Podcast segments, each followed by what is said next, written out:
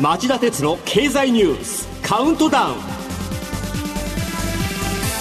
皆さん明けましておめでとうございます。番組アンカー経済ジャーナリストの町田鉄です。明けましておめでとうございます。番組アシスタントの杉浦舞です。今年もよろしくお願いします。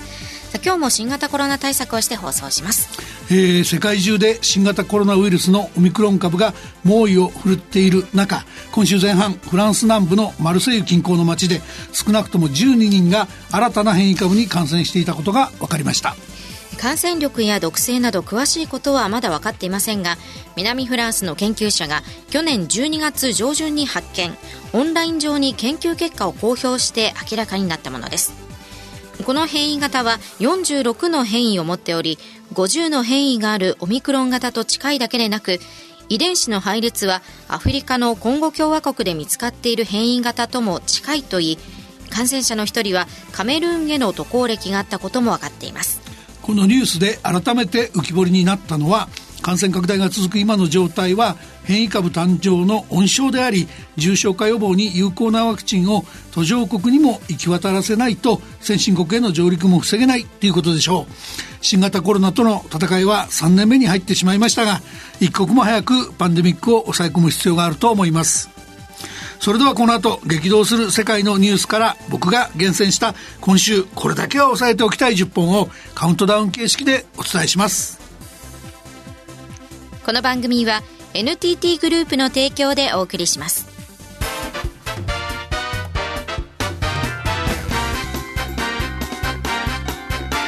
町田鉄の経済ニュースカウントダウンえー、では10位のニュースから始めましょう。水曜日、カザフスタンのトカエフ大統領が抗議デモに対抗して全土に非常事態宣言を拡大。複数のロシアのメディアによるとカザフスタンは昨日最大都市アルマトイでデモ隊を武力で鎮圧し数十人が死亡およそ2000人を拘束した模様です。またカザフスタンの要請を受けてロシア主導の CSTO 集団安全保障条約機構が2500人規模の部隊を派遣する見通しとなっています。カザフスタンといえば豊富な天然資源を背景に経済成長を遂げてきた一方で貧富の格差が拡大、えー、さらに、えー、2019年までにおよそ30年にわたって長期政権を続けた、えー、ナザルバエフ前大統領が依然として安全保障会議の議長にとどまっていたことなどからトカエフ現政権への不満が蓄積されていました。で、今回の抗議デモの直接のきっかけは、燃料用の LNG、液化天然ガス価格が今年初めにそれまでのほぼ2倍に引き上げられたことでした。日曜日に西部で始まった抗議デモは最大都市アルマトイを含む全土に広がり一部が暴徒化していました、えー、続いて第9位のニュースです。昨日北朝鮮の朝鮮中央通信が水曜日に極超音速ミサイル発射実験を行ったと認める。去年9月の実験と比べ弾頭部の速度や滑空性能が大きく向上したとみられ日本、アメリカ、韓国の当局は現在の迎撃体制を脅かす兵器とみて詳しく調べています。えー、周辺国がなかなか有効な手を打てない中で、北朝鮮が今回発射実験をやったのは、音速の5倍以上の速さで飛ぶ極超音速ミサイルだったと言います。着実に軍事力を高度化していることは明らかで、日本にとっての脅威は募る一方ですよね。北朝鮮のミサイル発射実験、もう私はまたかという言葉しか出てきませんでした。日本の対応もまあ毎度同じですし、何か策はないものかと思ってしまいます。では、8位のニュースはこれです。中国の不動産大手、中国恒大集団。今日から4日間、オンラインで社債の債権者集会を開催。集会では、人民元建ての債権について、償還期日の延期を要請するとみられています。えー、恒大はすでにアメリカやヨーロッパの機関投資家が多く保有するアメリカドル建て債券の金利を支払わず、猶予期間も執行したため、格付け会社のフィッチトレーディングスなどから部分的なデフォルトと認定されています。今回は中国国内の投資家が多く保有するとみられる人民元建て債券の繰り上げ償還期日の半年間の延期などを議案とするものとみられています。まあ一段と経営資金繰りが行き詰まっていることの表れと、こういうふうに見なさざるを得ない状況です。うん、では7位のニュースはこれです。月曜日、アメリカ、中国、ロシア、イギリス、フランスが5大核兵器保有国首脳による核戦争を防ぎ、軍拡競争を避けるための共同声明を発表。声明には、核保有国間の戦争を回避し、戦略的リスクを低減することが我々にとって最も重要な責務だ。核戦争に勝者はなく、その戦いは決してしてはならないことを確認する。軍備縮小に関する条約について誠実に交渉を行うことを約束するといった内容が明記されていますこの首脳宣言、果たして核兵器廃絶につながるものなのでしょうか？そこをね、ゴールにすべきだけど、そのゴールが、えー、ゴールへの道のりが長くて遠いことは明らかですよね。はい、あの、宣言のタイトルが、核戦争を防ぎ、軍拡競争を避けるための共同声明となっていることを見ても、冒頭で核保有国間の戦争を回避し、戦略的リスクを低減することが我々にとって最も重要な責務だと強調していることから見ても、その首脳たちが今の時点で核兵器廃絶を視野に入れてないことが明白になってますよね。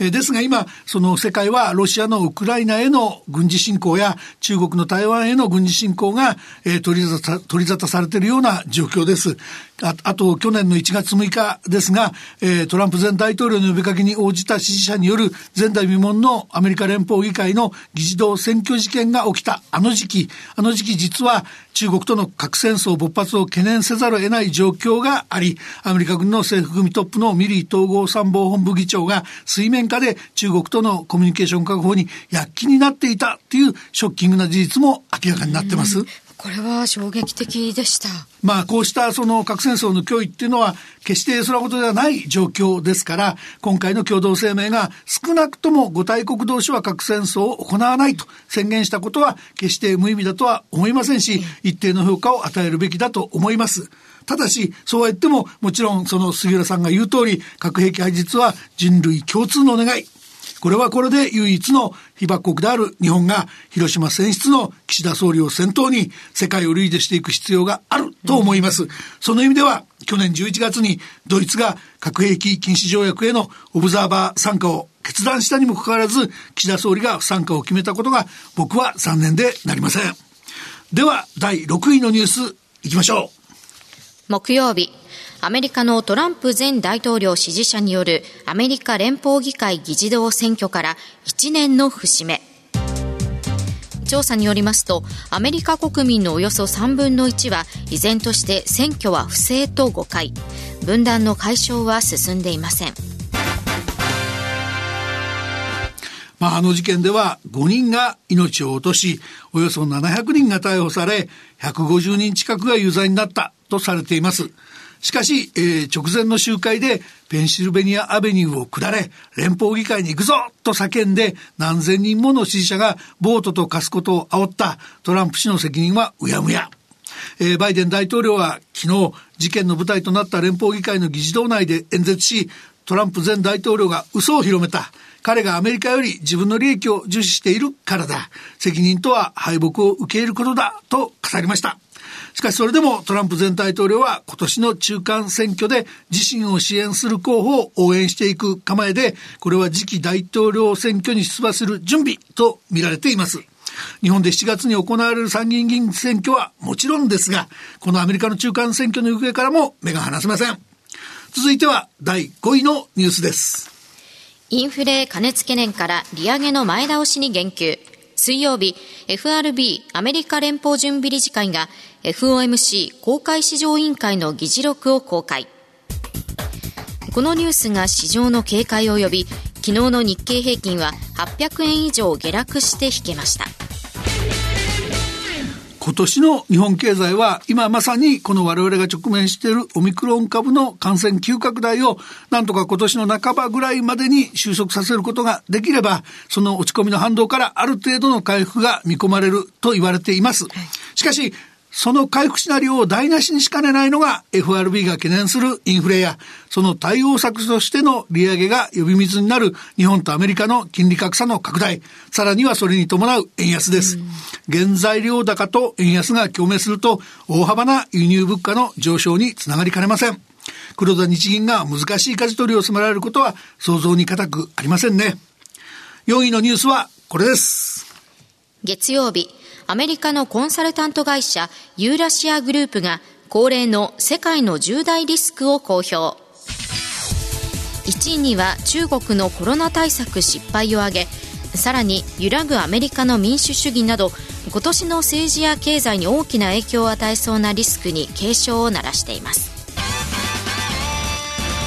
えー、ユーラシアグループが毎年1月に発表する世界の重大リスクといえば2011年に G0 という言葉を使い、アメリカとロシアの二大超大国時代やアメリカ一極体制が終わり、えー、今日の世界的なリーダーシップ不在の時代に突入するリスクに警鐘を鳴らしたことが高く評価されました。まあ、それ以降大きく注目されてきたんですね。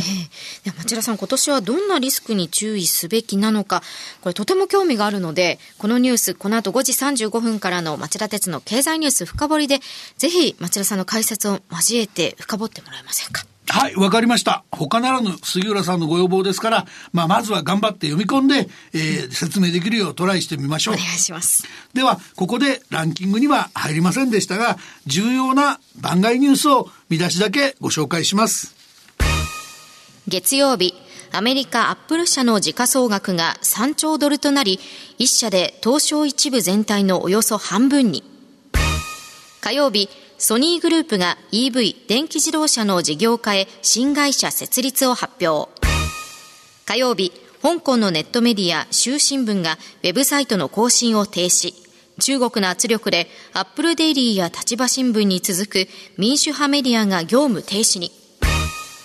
ワクチン接種をめぐり水曜日オーストラリアがテニスのジョコビッチ選手の特例入国を認めずジョコビッチ選手は裁判所に異議を申し立て。昨日、自衛隊とオーストラリア軍の共同訓練がやりやすくなる円滑化協定に、岸田総理、モリソン首相がオンラインで署名。以上、番外のニュースでした。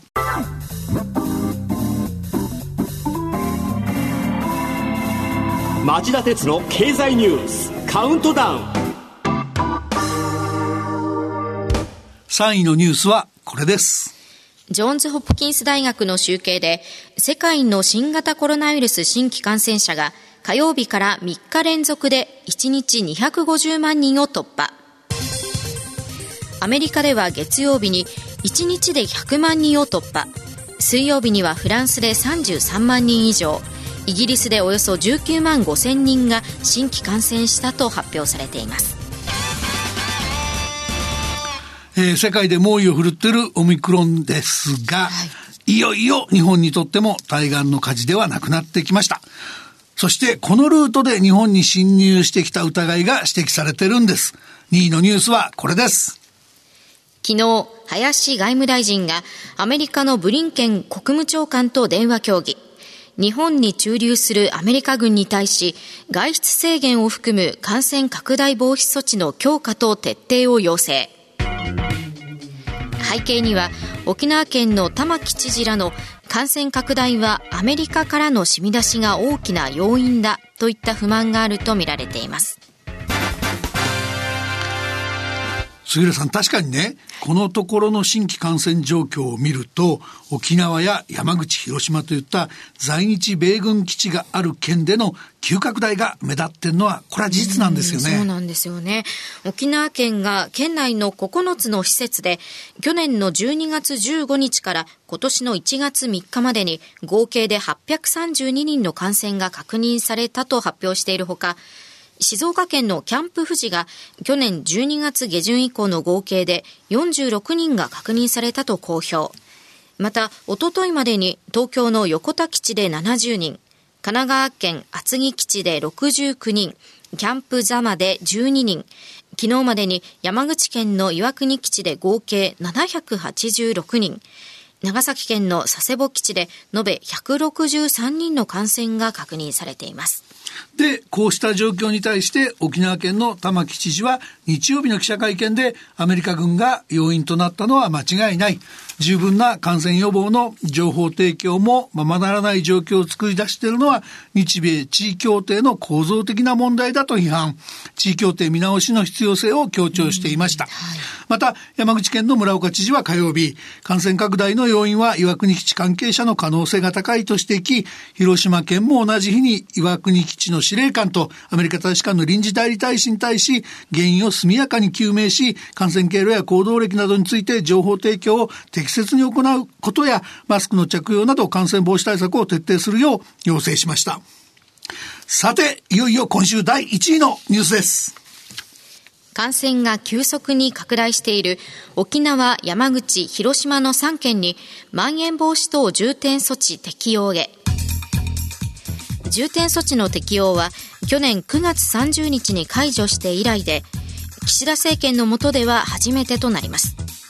期間はあさってから今月末までとなる見込みですえー、国内の新規感染者は昨日4000人を突破しました。これは去年の9月以来のことです。沖縄では981人の新規感染が確認されています。まあ、いつも言いますが、岸田政権がワクチン確保に出遅れた問題は大きく、結果として我々の多くがブースター接種を受けられるのは数ヶ月先になると思います。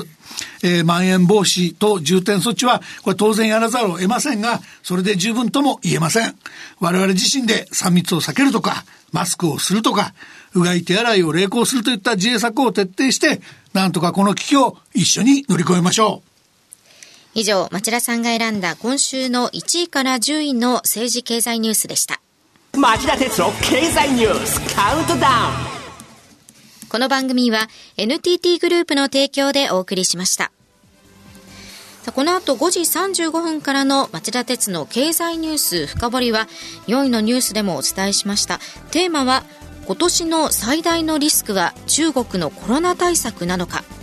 アメリカの調査会社が指摘した世界の10の危ういポイントとはです。まあね SF 小説みたいですけど、はい、ガファみたいな巨大 IT 企業もとんでもないんだって話なんかも出てきますんでぜひ楽しみにしてほしいと思います。どんなポイントあるんでしょうか？ぜひお聞きください。それでは5時35分に再びお耳にかかりましょう。さようなら